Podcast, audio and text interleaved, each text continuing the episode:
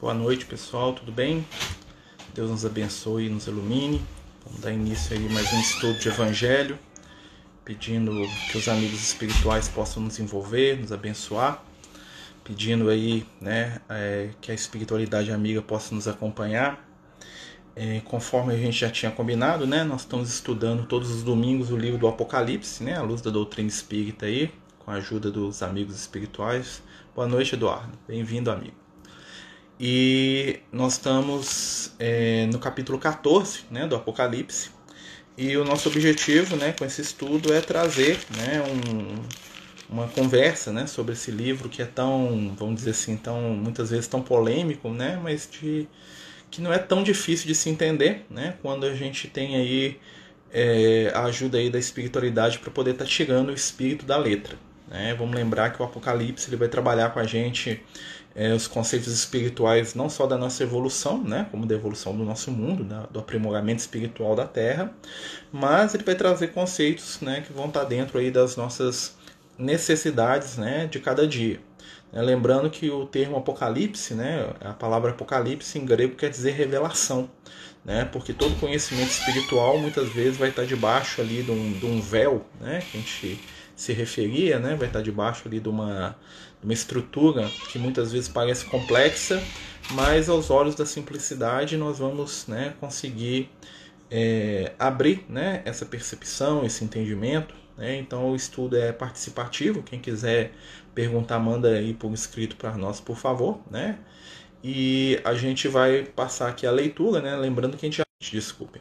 É, nós vamos ter aí no IGTV, né, os outros capítulos, né? Alguns capítulos a gente não conseguiu salvar, mas nós vamos retornar neles depois que o estudo terminar, tá certo? Então quem quiser ver os outros capítulos é só procurar aí no Amigos do Caminho na no IGTV e você vai ver aí as, os estudos, né, separados aí. Então vamos lá, né? Então vamos lembrar, né, que o Apocalipse ele, ele, ele vem da visão do apóstolo João, né, o João Evangelista, né, o querido discípulo amado de Jesus, né, o que escreve o Evangelho, que nos ensina ali as lições do amor, né, o discípulo querido, né, tão é, jovem e tão iluminado, né, que Jesus tem ali como um dos seus melhores amigos na sua encarnação.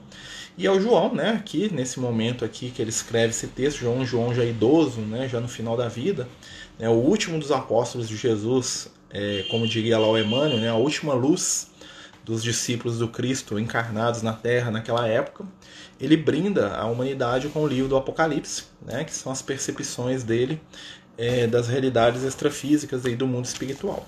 E aí ele continua falando para a gente. Né? É o relato do nosso querido João. João, o amigo, isso mesmo. Né? Eis que o olhei e eis que o cordeiro estava de pé sobre o monte Sião e com ele 144 mil que tinham escrito sobre as suas frontes o nome dele e o nome de seu pai. Então, né, ele já começa aqui com um simbolismo bem profundo. Ele vai falar assim: olha, ele olhou e viu o cordeiro. O cordeiro, né, para quem não sabe, é a manifestação de Jesus. Quando aparece o cordeiro aqui na história, ele está falando do Cristo, ele está falando de Jesus, né, do nosso guia e modelo, né, como diria lá no, no livro dos Espíritos né, com o governador espiritual da Terra, né, aquele que é o responsável pelo nosso processo evolutivo, pela nossa caminhada. Né. Jesus é o nosso irmão mais velho ao qual nós fomos confiados né, para poder ele nos ajudar no nosso crescimento e no nosso desenvolvimento espiritual. Nós somos as ovelhas dele, né, conforme diz lá no próprio Evangelho. Eis que o cordeiro estava de pé sobre o monte de Sião. Né. Então, monte ele é uma, uma analogia tá, da elevação espiritual. Vocês vão notar que toda vez que aparece no texto evangélico, no texto bíblico, né, o, o monte, nós vamos estar tá falando de um processo de elevação. Tá? Apareceu o monte, né, tá tendo uma elevação espiritual, tá tendo um crescimento espiritual. Tá? Então o cordeiro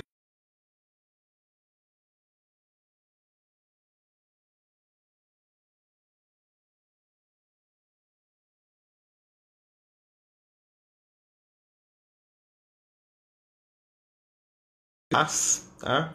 Então Jesus está no alto da espiritualidade da paz. E com ele, 144 mil. Né? Esse número é bem interessante porque o 144 é 12 vezes 12. tá? E dentro da analogia né, numérica dos hebraica, o número 12 é o símbolo da totalidade, tá? Apareceu o número 12 na história, quer dizer todos, certo? Por isso que Abraão, né, Isaac, Jacó, né, você vai ver que Jacó tem 12 filhos, você vai ver que Jesus tem 12 discípulos, 12 meses do ano, 12 horas do dia. Né? O número 12 ele representa algo que é total, é uma ideia de totalidade. Então 12 vezes 12, 144. E o número 1000 representa uma multidão infinita. Né? Então quem que vai estar nesse alto desse monte, 144 mil. Isso é uma analogia para dizer apenas o seguinte: quem vai conseguir chegar ao topo da iluminação espiritual com Jesus? 144 mil pessoas? Não.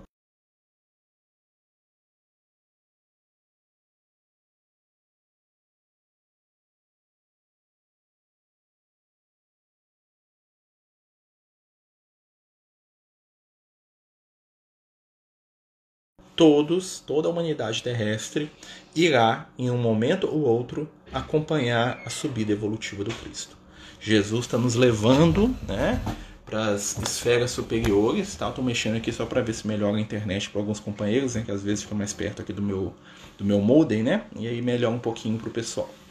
É, então Jesus ele vai iniciar o processo de subida espiritual, né? ele vai nos buscar né? O, o Emmanuel fala que Jesus funciona como um sol que nos atrai para a evolução, né? ou seja, através da, da alga amorosa de Jesus, ele arrasta a humanidade inteira. Todos nós que estamos aqui na Terra, né? mesmo aqueles que não gostam de Jesus, são atraídos por, pela sua alga, nem que seja para brigar com ele. Né? Mas nós estamos sendo atraídos né? pelo padrão vibratório, pelo padrão espiritual né? do Cristo. Eu vou tentar desligar aqui a minha internet e deixar dá uma olhada se melhorou, gente. Eu liguei a minha internet móvel aqui, né? Vamos ver se dá uma melhorada. É, então nós estamos falando aqui, né, que Jesus aqui está no alto do monte e esse monte representa a elevação espiritual. E com ele 144 mil que tinham escrito sobre as suas frontes o nome dele e o nome do seu pai. Né? Vamos lembrar de novo. Lembra que no texto da semana passada, é, no capítulo 13, estava falando do sinal da besta que está na testa e na mão das pessoas? Né? O que, que é o sinal da besta? É aquilo que eu trabalho por e aquilo que eu penso. Tá certo? Então, aquilo que eu penso, né, daqueles que estão vinculados com a materialidade, está escrito nas suas testas. Porque aqui na nossa testa nós temos um centro de força, um chakra, né, chamado chakra frontal. E o chakra frontal ele exprime né, os nossos pensamentos. Ou seja, aquilo que nós estamos pensando, conforme dizia a mamãe para a gente quando a gente era criança, está escrito na nossa testa. Né? E o senso comum pegou muito bem essa, essa verdade espiritual. Né? Então, o que a gente pensa vai estar irradiando. Né? Então, se o sinal de Deus né, ou o sinal do mal vão estar escritos nas nossas testas. Por quê? Porque é aquilo que nós pensamos, aquilo que nós desejamos. E aí nós vamos entender, né, quando os espíritos falam, que nós vivemos né, no meio e no ambiente mental que é o reflexo das nossas ideias e dos nossos pensamentos. Né? Então nós vamos estar envolvidos pelo conjunto das nossas ideias, pelo conjunto dos nossos pensamentos e nós vamos estar atraindo as companhias espirituais que vão estar vinculadas né, com os meus pensamentos positivos, negativos. Então Jesus aqui ele está no, no, pensamento desses 144 mil, ou seja, para a gente poder se elevar espiritualmente, nós vamos entrar em sintonia com o pensamento do Cristo. Aí ele continua: ouvi uma voz do céu como o rumor, de muitas águas e como o estrondo de um grande trovão. Olha que interessante. Então João ouve, isso é um símbolo, tá, gente? A voz do céu é a consciência, tá? E que é como o rumor de muitas águas. O que é a água? A água é a matéria. Ou seja, o que, que o João vai ouvir? A consciência, né? a nossa consciência, ela vai crescer, ela vai despertar no barulho de muitas águas. Cada água, tá? É uma reencarnação. Muitas águas muitas vidas, né? muitos nascimentos. Então ele ouviu uma voz no céu, ou seja, a consciência dele despertou, tá? E essa voz do céu era como muitas águas, ou seja, era um resultado de um processo de aprimoramento e de construção espiritual, né? de desenvolvimento. Oi? Seus dados móveis, eu preciso reiniciar. Pode reiniciar, eu estou no dado móvel. É Edné falando comigo. É... Então, o que, que acontece? Né? O, o processo espiritual né, que Jesus está falando aqui para gente é, que a gente é questão de internet, gente, é, é altos e baixos mesmo, né?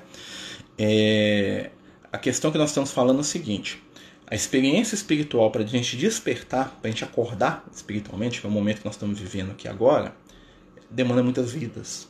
É um processo lento, gradual, né? É um tipo de terceiro olho. É a consciência é mais simples, né? A gente pode dizer o que é o terceiro olho se não a nossa mediunidade, né? Que vem da glândula pineal, né? A maioria das explicações espirituais são simples, né? O grande segredo do evangelho é simplicidade. Quando a gente lê que o Apocalipse, parece que ele é muito complicado, muito difícil, mas não é. Ele foi escrito dentro de uma determinada linguagem para atender um público-alvo que eram os cristãos, né? Primitivos daquela época. Para eles, essas imagens, essas figuras eram muito comuns, né? então eram fáceis de entender. Para a gente, depois de dois mil anos, a gente meio que perdeu um pouco a simbologia daquilo.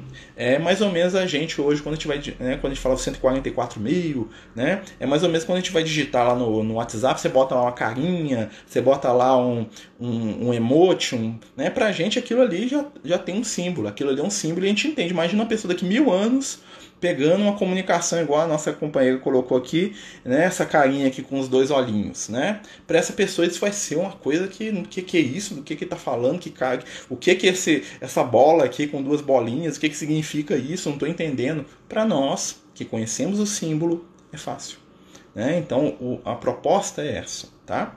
Então vamos continuar. Né? Então ele ouviu uma voz do céu como o rumor de muitas águas e como o estrondo de um grande trovão. Trovão, né, é aquilo que faz barulho, tá? O trovão ele é um sinal que todo mundo percebe. Ou seja, quando a nossa consciência acorda, quando a gente desperta para o espiritual, é um barulhão enorme aqui dentro. Né? Não dá para negar. Não dá para fingir que a gente não acordou espiritualmente. A voz que ouvi eram como tocadores de cítara que tocavam as suas cítaras. Olha só que interessante, né? A consciência do João para ele como música, é harmônico, né? Tocadores de cítara, né? É, é, uma, é um instrumento musical do Oriente que é um instrumento de corda, né, que é dedilhado, e que ele produz uma música extremamente harmônica. E tem uma história muito interessante, até a gente já contou essa história aqui, mas eu acho que vale a pena voltar nela, que é a história do Buda com o professor dele de, de cítara, né? Que é um símbolo muito próximo disso aqui, né? Porque a cítara aqui para o João é a representação da harmonia, né? E o Buda estava lá naquela busca, né? O, o príncipe Siddhartha, né? Entre a elevação e a iluminação, mas sem perder o contato com a matéria, né? Ou ele se materializava demais, ou ele se elevava e deixava a matéria de lado. Quando ele lembrou do professor de cítara dele, né? O professor quando ele era jovem ainda, era uma criança, e o professor falava, né? Quando você for tocar o instrumento, se você retesar demais a corda, se você puxar demais a corda, ela vai arrebentar. Mas se você deixar a corda bamba, ela não produz música. Então a melhor coisa para você tocar a sua cítara é que as suas cordas estejam no ponto de equilíbrio. É interessante. E o João fala que para ele a consciência era com a voz de cítara. Por quê? Porque ele era um espírito que já tinha uma consciência e equilíbrio. Então a, a consciência dele refletia harmonia. Porque ele não estava brigando com a própria consciência. Né? A voz que ouvi era como tocadores de cítaras que tocavam as suas cítaras. Cantavam um cântico novo diante do trono, diante dos quatro animais e dos anciões.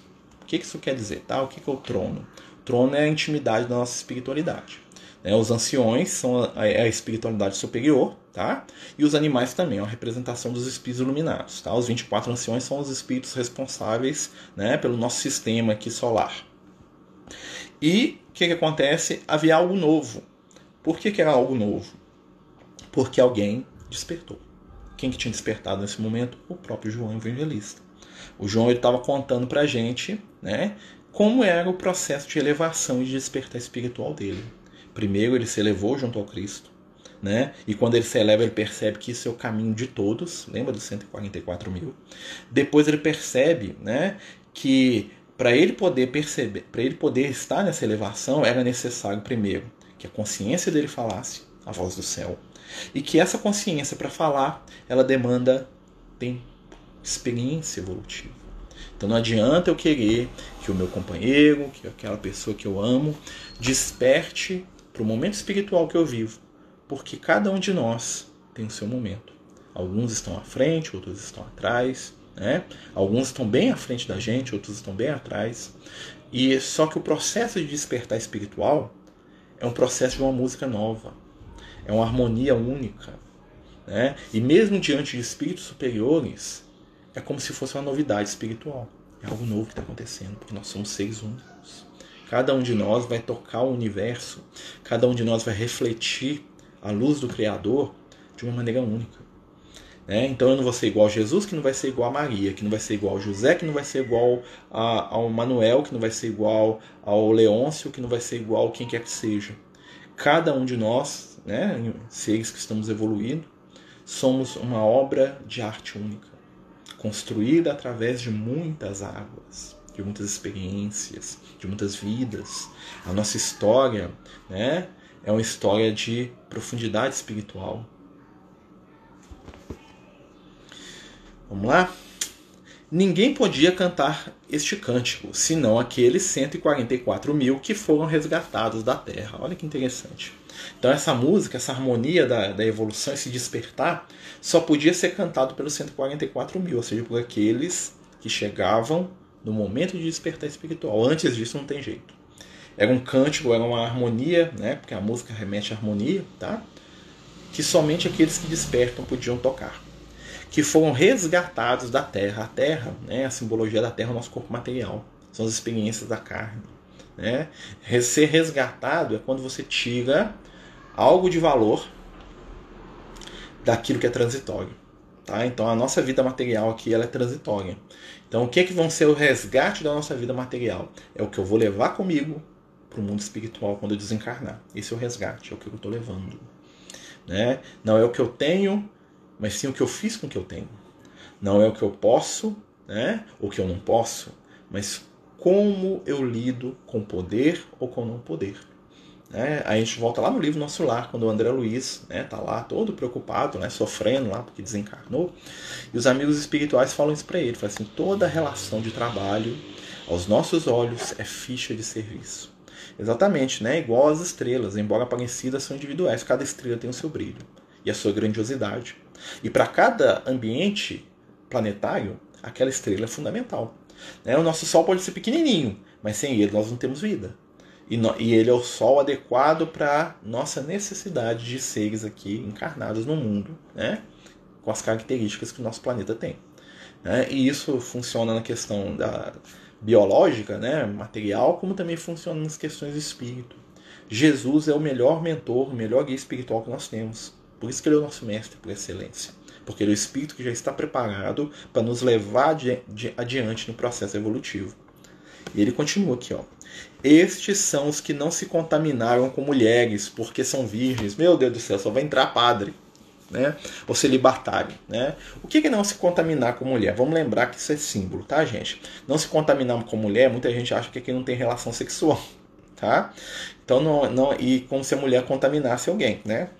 Mas na verdade, aqui no, no texto, o que, que a mulher ela simboliza o sentimento? Quando fala assim, aqueles que não se contaminaram com mulher, está falando de que são seres que já estão livres do controle das emoções, ou seja, as emoções são o motor da nossa vida. As emoções são a força que movimenta a própria existência. Né? E um grande espírito, ele tem emoções, só que ele domina as emoções dele ele está sob controle, né? as emoções estão controladas. Um espírito, vamos dizer assim, mais jovem, que é o nosso caso, ele está debaixo do controle das emoções.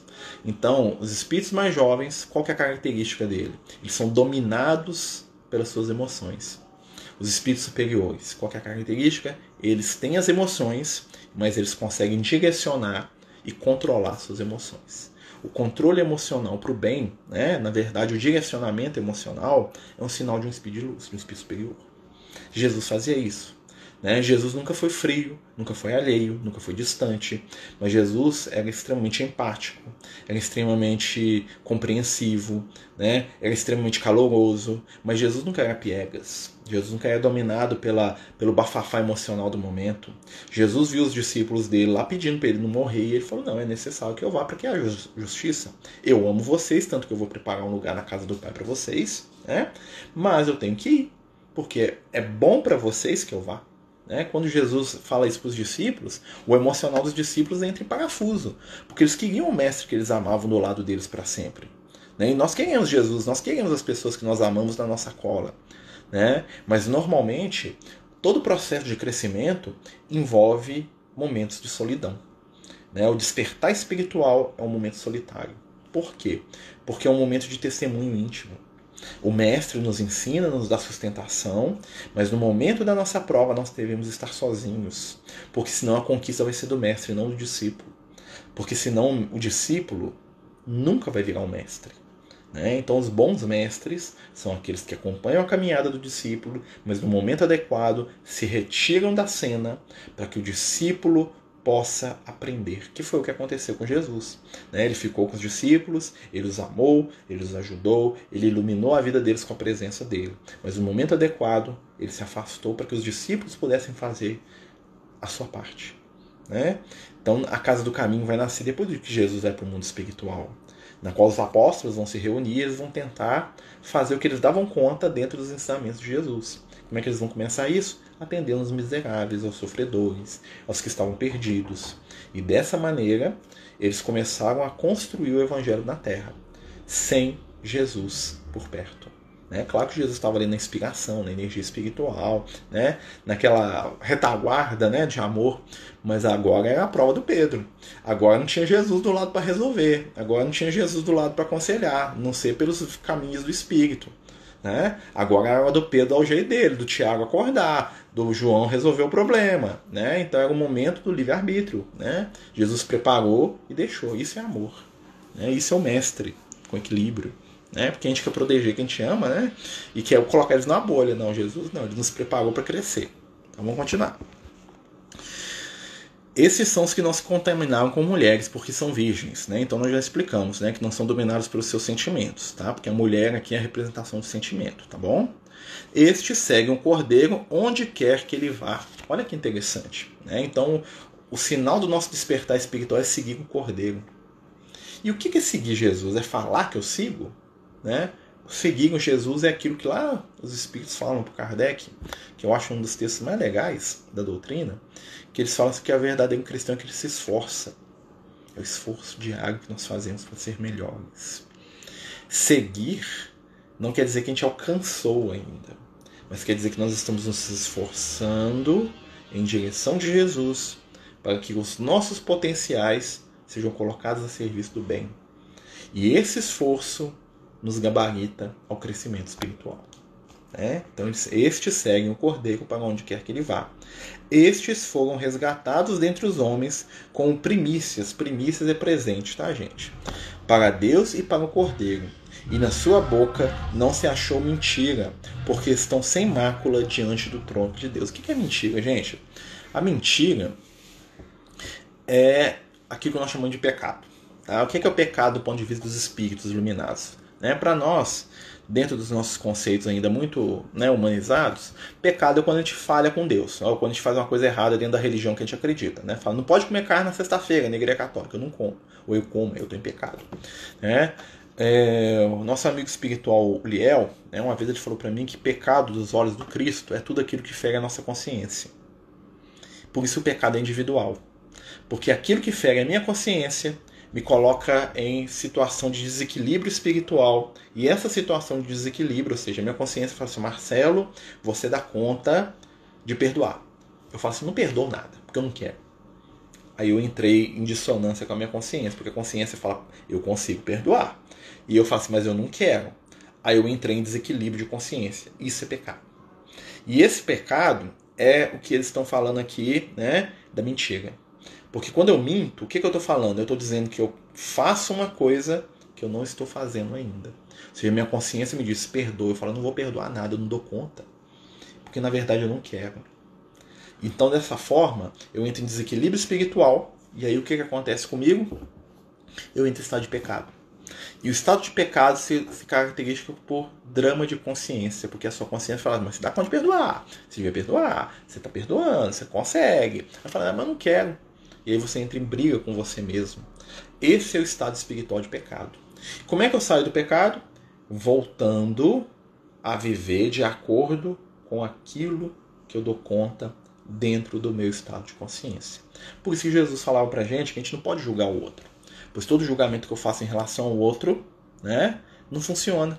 Porque o meu julgamento ele se baseia no meu nível de consciência, não no nível de consciência do meu irmão. Claro que nós temos dentro da nossa sociedade regras básicas, né, que todos nós já damos conta de viver. Né, e daquela regra para cima já entra as questões de consciência. Mas o mínimo do mínimo nós já damos conta como sociedade. Então existe uma consciência de sociedade, mas nesse momento nós estamos falando da consciência de indivíduo. Tá, gente? Se tá difícil, tá complicado, por favor, tá?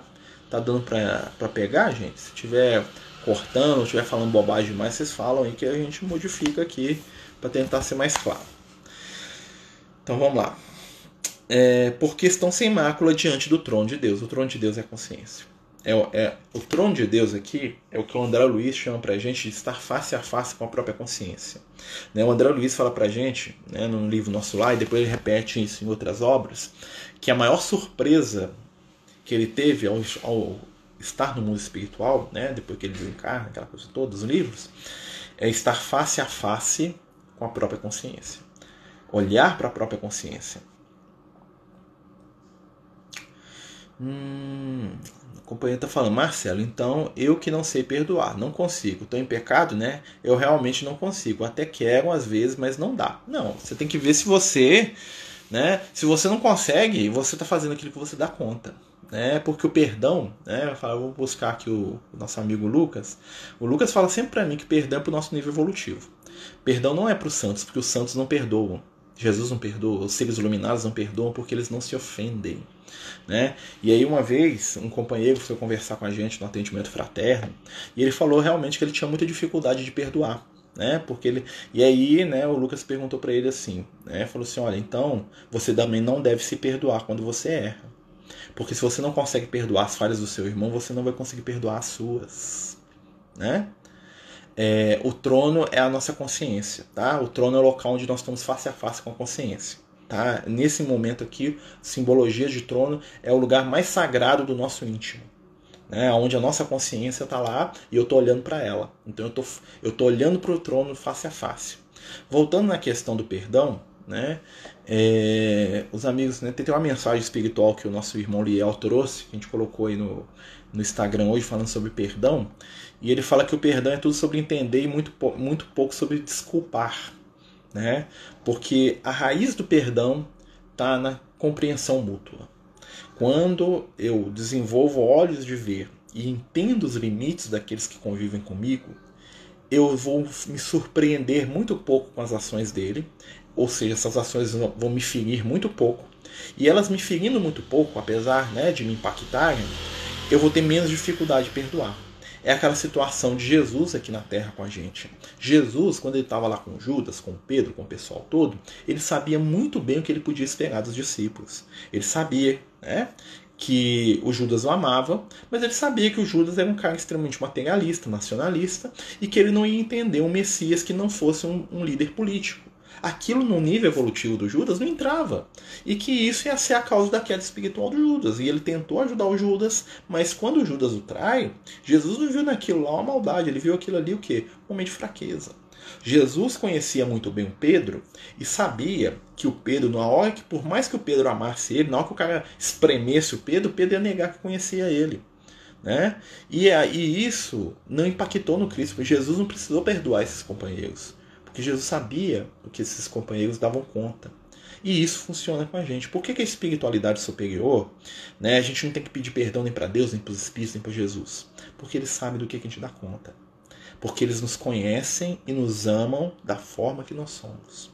Normalmente, nós nos ofendemos quando nós criamos imagens do outro que não correspondem à realidade, inclusive imagens da gente mesmo. Fala assim: eu não me perdoo porque eu fiz isso. Porque no fundo eu não me conhecia. Porque no fundo eu não me olhei e falo assim: olha, Marcelo, se isso acontecer com você, a tendência é que você caia. Né? Exatamente, perdão é entender. Perdão é compreender. Porque depois que você entende você compreende, vai chegar num nível que nós não vamos mais precisar perdoar. Uma mãe, por que uma mãe perdoa tantos filhos? Porque, na verdade, uma mãe não perdoa né, uma mãe não se ofende, porque a mãe vê no filho aquilo que ele é. o potencial de luz. Então Jesus, quando Jesus está na cruz, ele fala assim, Pai, perdoai-os porque não sabe o que faz, ele estava falando para aquela multidão porque ele amava aquele povo. Né? Tem um, um, texto muito, muito bonito do Francisco de Assis, né, do livro Francisco de Assis, né? Entende os limites da. Né? O Alan trouxe um pedacinho do texto, né? Deu uma cortada aqui. Entende os limites daqueles que convivem contigo, aí você sofrerá menos diante dos seus erros humanos. Exatamente. Entender o limite do outro, entender os meus limites. Aí eu não sofro. Porque quem entende, compreende. Né? Até redundante, né? mas não é não. Tá? Porque o que nos falta hoje é buscar entendimento. Porque hoje nós já temos visões pré-concebidas. Né? Então eu olho para minha esposa e falo assim, ela nunca vai me, me decepcionar, porque eu quero que ela seja Y, que eu idealizei ela de uma forma. E aí quando eu convivo com a minha esposa e eu vejo que ela não é o que eu queria e ela vê que eu não sou o que ela queria, né? 100%, aí vem a ofensa, né? Vem o erro, vem você me enganou, né? Você não era assim. Não, você sempre foi assim. Eu sempre fui assim. A questão é que muitas vezes eu não estava querendo enxergar tal qual eu sou. E aí que está o amor espiritual, que a gente tanto fala. Porque os, o amor de verdade é o amor apesar de. Então, apesar do meu atraso espiritual, os amigos espirituais me amam. Apesar da minha indigência espiritual, né, dos meus inúmeros defeitos, Jesus me ama. Então, apesar de inúmeras limitações daqueles que convivem comigo, será que eu estou disposto a amá-los? Aí que é o grande desafio do amor. Porque para nós, amor é investimento. Você ama para ser amado de volta.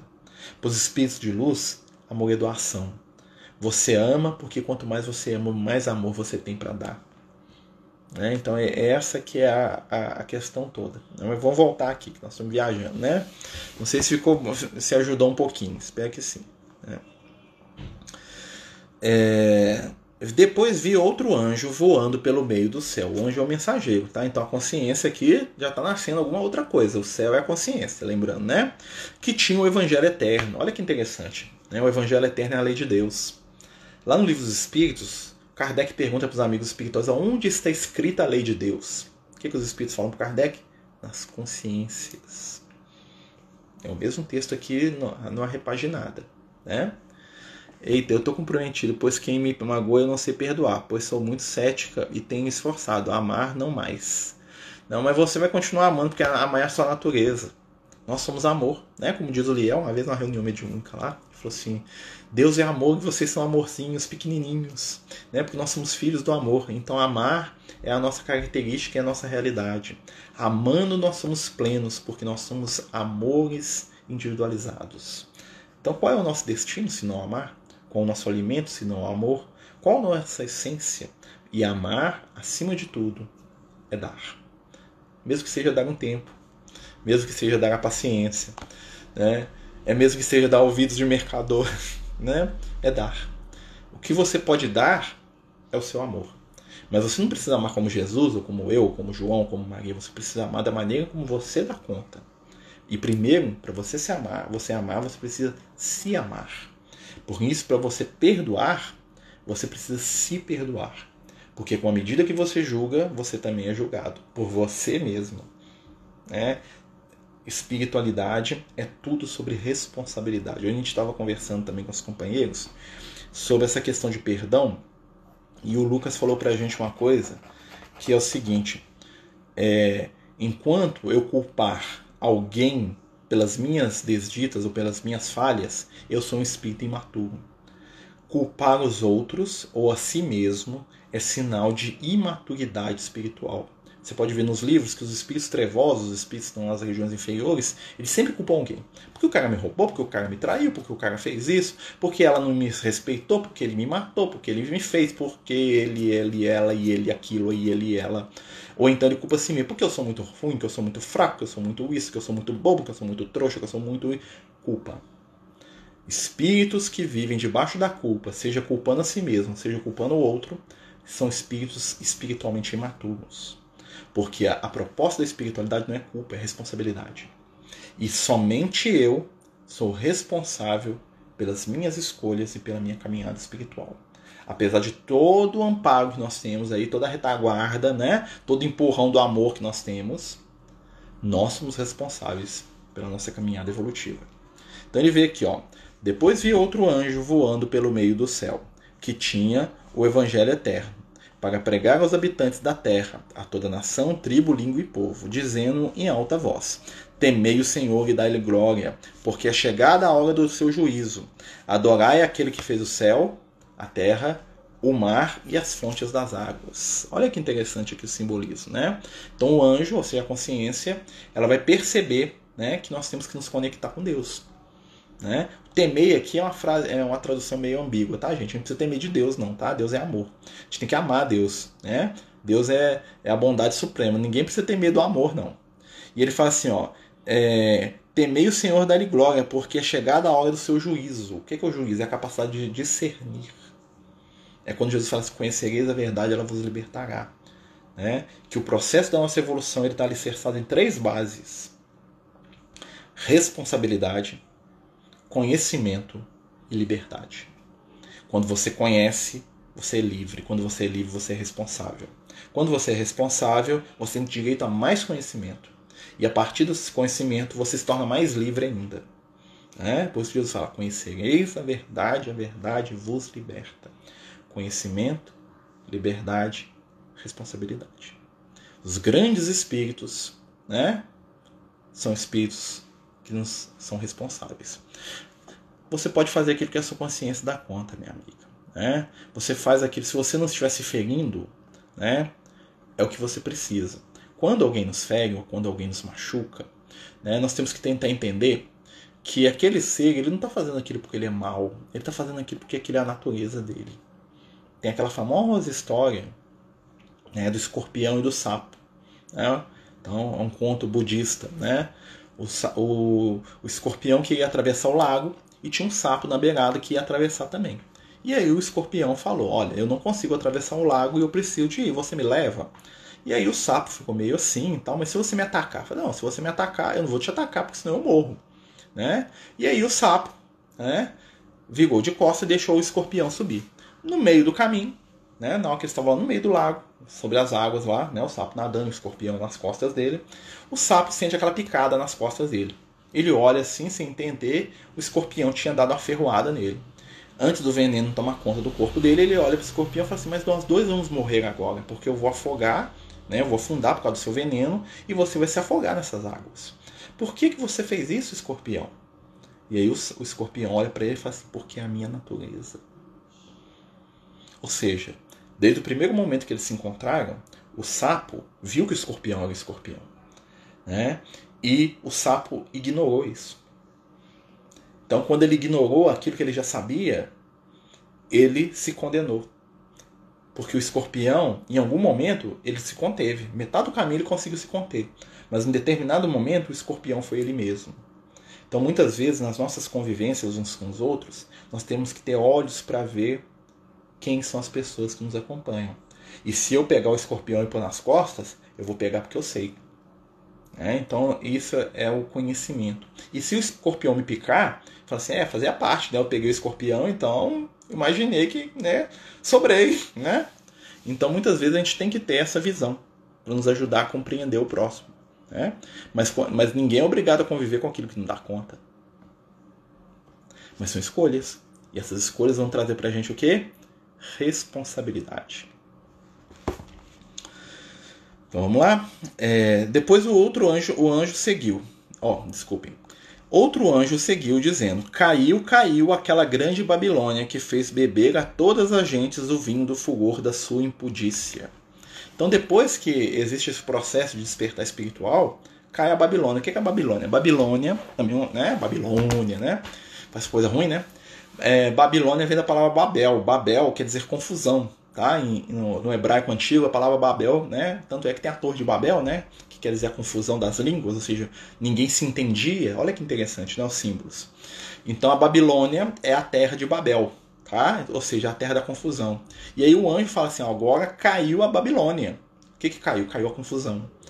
Né? No momento que eu desperto espiritualmente, a minha confusão espiritual, faço ou não faço, sou ou não sou, o que, que eu estou fazendo aqui, quem eu sou, ela vai desaparecer.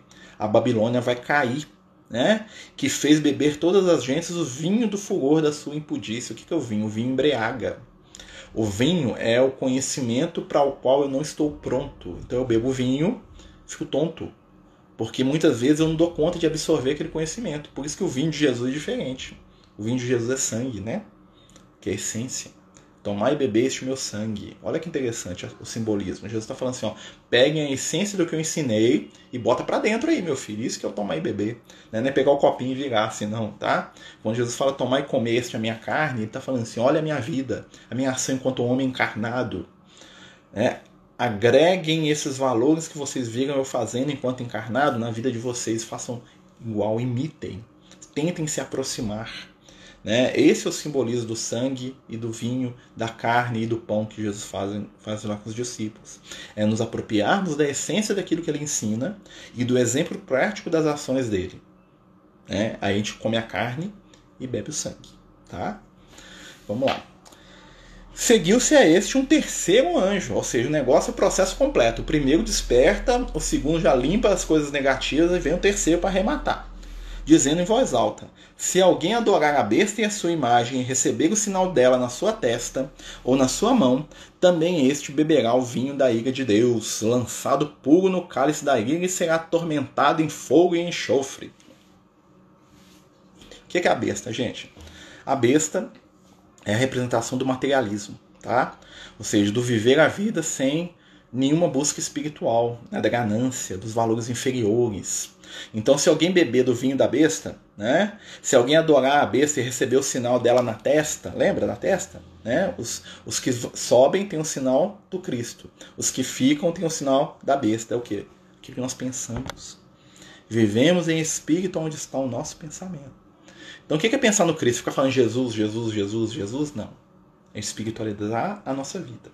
É saber que somos espíritos eternos numa caminhada pela matéria, aprendendo e fazendo o nosso melhor aproveitando as questões materiais, né, que são boas, né, mas usando a matéria como instrumento de crescimento. Qual que é o sinal da besta? É quando nós nos portamos como se só existisse essa vida e eu preciso ter prazer a todo custo e eu preciso ser feliz materialmente falando a todo custo e aí eu só penso e só vivo em função de conquistas materiais que são feitas para acabar. Uma é a matéria com equilíbrio, que é o sinal do Cristo. Outra matéria como sendo objeto de adoração. Eu vivo só por conta do materialismo, do dinheiro, do poder, da vaidade, do desejo, do prazer material. Né? São duas coisas que estão ligadas, mas um é desequilibrado. Né? Por isso ele vai cair o quê? Aqui, ó, será atormentado. O que é ser atormentado? Porque a consciência vai. Aí você entra em pecado, porque a sua consciência fala assim: ó, você já dá para ser um cara mais espiritualizado, mas fala assim: eu só quero matéria. Minha consciência é em desequilíbrio. Quando a minha consciência né, e aquilo que eu faço estão em desequilíbrio, eu vou entrar em estado de sofrimento espiritual. O que é sofrer espiritualmente falando? É quando a minha consciência e a minha ação estão em desequilíbrio. Aí eu entro em pecado, né? eu entro em sofrimento, aí eu entro em remorso espiritual, né? eu baixo meu padrão vibratório. Aí é difícil, aí eu vou ter que reconstruir isso aí. Tá? A fumaça de seus tormentos se levantará pelos séculos dos séculos. Olha que interessante. Muitas vidas, né? Então, escolhas equivocadas, né? em detrimento do, da minha caminhada no amor, no bem, na luz, quando eu abandono tudo isso por momentos de prazer, para poder tomar dos outros o que eu acho que é meu, né? Porque eu falo assim, olha, eu só sou feliz se a mulher tal me amar. Mas o meu amigo, meu, ela tem um marido, eu vou lá matar o cara e vou pegar ela para mim. Né? Eu só vou ser feliz se eu tiver o cargo, tá? mas tem o Zé lá que está naquele cargo, então eu vou envenenar o Zé de várias maneiras, não só o veneno físico, mas eu vou né, destruir ele dentro da empresa para me tomar o lugar dele, porque se eu não tomar aquilo, eu nunca vou ser ninguém. Aquilo vai me... As ações que eu tenho na matéria, que é transitória, vão me acompanhar pelos séculos, como sofrimentos autoimpostos, né? porque fui eu que escolhi. Né? Então aquilo que eu faço na matéria, eu vou ter que resolver na matéria. E aí nós vamos ter as reencarnações provacionais para falar assim, por quê? Por quê? Por que minha mulher me abandonou? Por quê? Por quê? Porque eu construí essa história. né? assim como o outro construiu a dele, o outro construiu a dele. Sem que tenham descanso algum, nem de dia nem de noite, aqueles que tiverem adorado a besta e a sua imagem, e aqueles que tiverem recebido a marca do seu nome. Que diz da gente enquanto espírito são os nossos pensamentos e ideias. Tá? Aqui está a paciência dos santos, que guardam os mandamentos de Deus e a fé de Jesus. Deixa eu só olhar a hora aqui que o nosso tempo está. Né? Escrevi, ouvi uma voz do céu que me disse: Escreve, bem-aventurados os mortos que morrem no Senhor. Interessante, né? O que é um morto? Morto é aquele que deixa de viver, né? Morrer no Senhor. O que é morrer no Senhor? São aqueles que aparentemente abrem mão né, das felicidades da vida para as conquistas do espírito imortal. É aquela mãe né, que deixa de comer para dar para o filho. É aquele pai que vai para um trabalho que muitas vezes vai comprometer a saúde dele para sustentar suas crianças. É aquela pessoa que ama e que convive né, com o companheiro que muitas vezes não sabe devolver o amor. É aquele que suporta, aquele que perdoa, é aquele que caminha apesar de. É aquele que abre mão todos os dias um pouco de si mesmo para ajudar no crescimento e na felicidade do outro. É esse aqui, ó. Bem-aventurados aqueles que morrem no Senhor. Porque aos olhos da matéria, daqueles que estão encarnados, é um bobo, idiota. Que você vai perder lá o seu final de semana lá, enfiado lá no, no asilo, enfiado lá no trabalho de caridade, lá com o povo sujo, que não te respeita, que você dá as coisas para eles eles acham que tudo é pouco. Tem paciência pra isso não. Que você vai suportar esse pai chato, essa mãe que nunca te deu nada, vai levar isso pra casa, enfia eles no asilo. Né? Olá, meu amigo, bem-vindo. Então, essa, coisas a se pensar, né, meus amigos? É, de hoje em diante, diz o Espírito, que descansem dos seus trabalhos, porque as suas obras seguem. Que é um conceito mais espírita que esse. As nossas obras seguem. O bem que fazemos dá testemunho de nós diante de Deus e da consciência, diante da eternidade.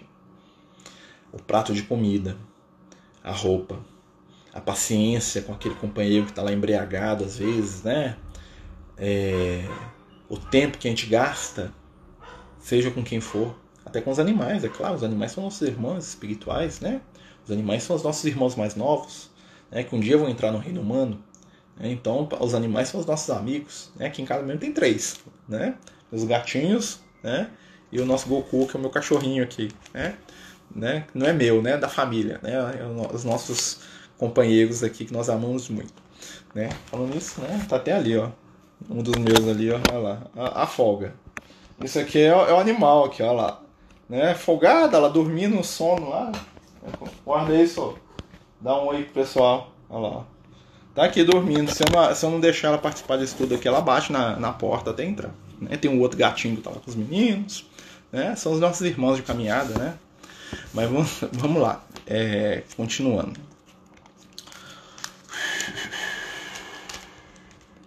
Depois olhei e vi uma nuvem branca e uma pessoa sentada sobre a nuvem, semelhante ao filho do homem. Opa, apareceu alguém que parece Jesus aqui, ó. O qual tinha na sua cabeça uma coroa de ouro e na sua mão uma foice aguda. Outro anjo saiu do templo, gritando em alta voz para o que estava sentado sobre a nuvem: Lança a tua foice e cega, pois chegada é a hora de cegar, pois a seara da terra está seca. Quem que é esse aqui que está parecendo Jesus, mas não é? Semelhante ao Filho do Homem. Isso é a nossa consciência espiritualizada. É o Cristo íntimo de nós. Porque o nosso Cristo íntimo, todos nós somos, né? Temos um Cristo, todos nós somos. É, o Cristo é um estado espiritual, né? Ou seja, a nossa essência divina que está aqui dentro. Né? Jesus era um Cristo, né? Que veio nos ensinar como chegar no estado que ele está. E nesse momento aqui, é, o que, que, acontece? O nosso despertar espiritual vai ser um momento da colheita, né? lançar a foice, cegar, né? cegar e colher. Tá? Então, é um momento da colheita. Lembra que foi falado de obra antes? Então, quando nós, nós crescemos espiritualmente, chega um momento da nossa maioridade espiritual, vai ser o momento da nossa colheita colheita dos valores do bem. Tudo aquilo que a gente plantou do bem desde o início da nossa caminhada evolutiva está lá guardado. Em determinado momento vai chegar a hora de tudo aquilo se transformar em resultado para o nosso crescimento e para a nossa felicidade. Esse é o momento de cegar, né? Cegar aqui é colher, tá? Não é cegar de vista não, tá, gente? A palavra parece, mas é, é duas situações diferentes. Então, o que estava sentado sobre a nuvem lançou a foice à terra e a terra foi cegada. Olha que interessante. A nuvem, né? É o céu. A terra é a vida material. Então, aquilo que eu faço na terra material, né, na vida material aqui, enquanto encarnado, no meu dia a dia, enquanto pessoa, né, vai ser a minha colheita que eu vou levar comigo para o mundo espiritual. Outro anjo, né, hoje está cheio de anjo, hein? Vocês estão vendo que os anjos estão indo para lá e para cá, os mensageiros da espiritualidade. Outro anjo saiu do templo que há no céu. Outro anjo, outra, ó, consciência, aqui só tem consciência da gente despertando. Outro, é, outro anjo saiu do templo que há no céu, tendo também ele uma aguda foice. Opa, ele foi lá colher alguma coisa. Saiu do altar outro anjo que tinha poder sobre o fogo. Fogo é a renovação, tá, gente? Não, não joga bola de fogo igual mágica, não, tá? É, é, fogo na Bíblia é renovação. Né? E gritou em alta voz para o que tinha foice, dizendo: Lança tua foice aguda, vindima os cachos da vinha da terra, porque as uvas estão maduras. É o, é o símbolo da mesma coisa. Né? O que, que é, por que, que você corta o cacho da uva? Que dá para fazer o vinho. O que, que é o vinho se não é a essência da uva? Tá? Mas esse vinho aqui não é o vinho que embriaga. Lembra do vinho da Babilônia? Né? A Babilônia que é a confusão. Tem o vinho da confusão, que é o vinho da Babilônia. E tem o vinho que é o produto né, do fruto da uva que está pronta. Ou seja, a nossa essência, quando nós desencarnamos, quando a gente morre, né, é uma analogia. Porque você pega a uva, né, você espreme a uva e sobra dela o que? Uma essência. E você joga fora o bagaço. É uma, é uma analogia da desencarnação. Morri, meu corpo ficou. A minha essência, né, que é o produto da minha vida, né, que é o meu espírito imortal, que eu aprendi, o que eu sei, o que eu tenho de bom, esse vai produzir um vinho, tá? que vai ser sublime, vão ser, os, ou seja, o resultado da minha vida material. O anjo lançou a sua foice aguda à terra, vindimou a vinha da terra e lançou-a no grande lagar da ira de Deus. Ou, né, ira aqui, gente, não é raiva não, tá, gente? Muita gente ah, Deus estava nervoso. Não, Deus não fica com raiva de nada não, tá bom? Não existe isso não. Tá? É só questão de tradução mesmo, tá? Quando tá falando aqui da ira, tá falando do que? Da consequência. A ira aqui, o vocábulo ira no, no hebraico tem muito mais a ver com consequência de ação do que raiva, né? Muito mais com lei do retorno, tá? Do que com raiva. O que isso quer dizer? Que as minhas ações na matéria vão ter consequência. Tá? Isso que é o símbolo da, da ira de Deus. Né? Muita gente, numa interpretação errônea disso aqui, acredita que Deus é bravo, mandar os outros para o inferno, Deus está lá, né? Oh, você fez um trem errado. Deus é amor. Perdão infinito. Na verdade, nem precisa perdoar, né? porque Deus nunca se ofende. Né? É, o lagar foi pisado fora da cidade, do lagar saiu sangue, que subiu até o freio dos cavalos no espaço de 1.600 estádios. O que isso aqui significa? Só para a gente entender esse símbolo aqui. Era muito comum né, que na, nos vinhedos mais ricos que houvesse o lagar, que é o lugar onde as, as uvas eram moídas, né? Os pobres eram aquele pessoal pisando na uva mesmo. Os ricos, eles tinham equipamentos que eram puxados, a, atrelados a cavalos, que ficavam girando, e esse equipamento, né, esmagava as uvas. O cara ia jogando a uva, os cavalos iam girando e esmagando aquilo lá. Tá? Isso chamava lagar. E normalmente, né, como era uma estrutura não muito perfeita, vazava né, líquido que escorria pelo freio lá e os cavalos ficavam lambendo aquilo, né, aquele, aquele suco de uva lá. Né? E ele está fazendo analogia para quem é, desse texto aqui, ele está falando o seguinte: que nós estamos no processo de triturar valores. Nós estamos num processo. O que é, que o cavalo se não é força? Tá? O cavalo é animal, animal extinto. Tá? Instinto, né? Então, o que está acontecendo? Os nossos instintos, as nossas relações uns com os outros, estão triturando, no bom sentido, aquilo que é negativo, ser jogado fora, para que só sobre o vinho, a essência.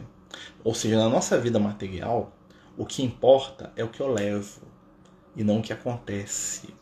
Não importa o trabalho que eu tenho, não importa a minha condição social, não importa o meu salário, nem a minha conta bancária, nem a minha aparência, nem a minha condição de homem, de mulher, seja lá o que for que eu quiser ser. O que importa não é o que eu sou ou o que eu tenho. O que importa é o que eu faço a partir disso e com isso. Ninguém vai me perguntar se eu sou homem, se eu sou mulher. Vão me perguntar que tipo de pessoa eu fui. Ninguém vai me perguntar no mundo espiritual a minha opção sexual. Eles vão perguntar se eu amei. Né? E eu posso amar de mais diversas formas. Né?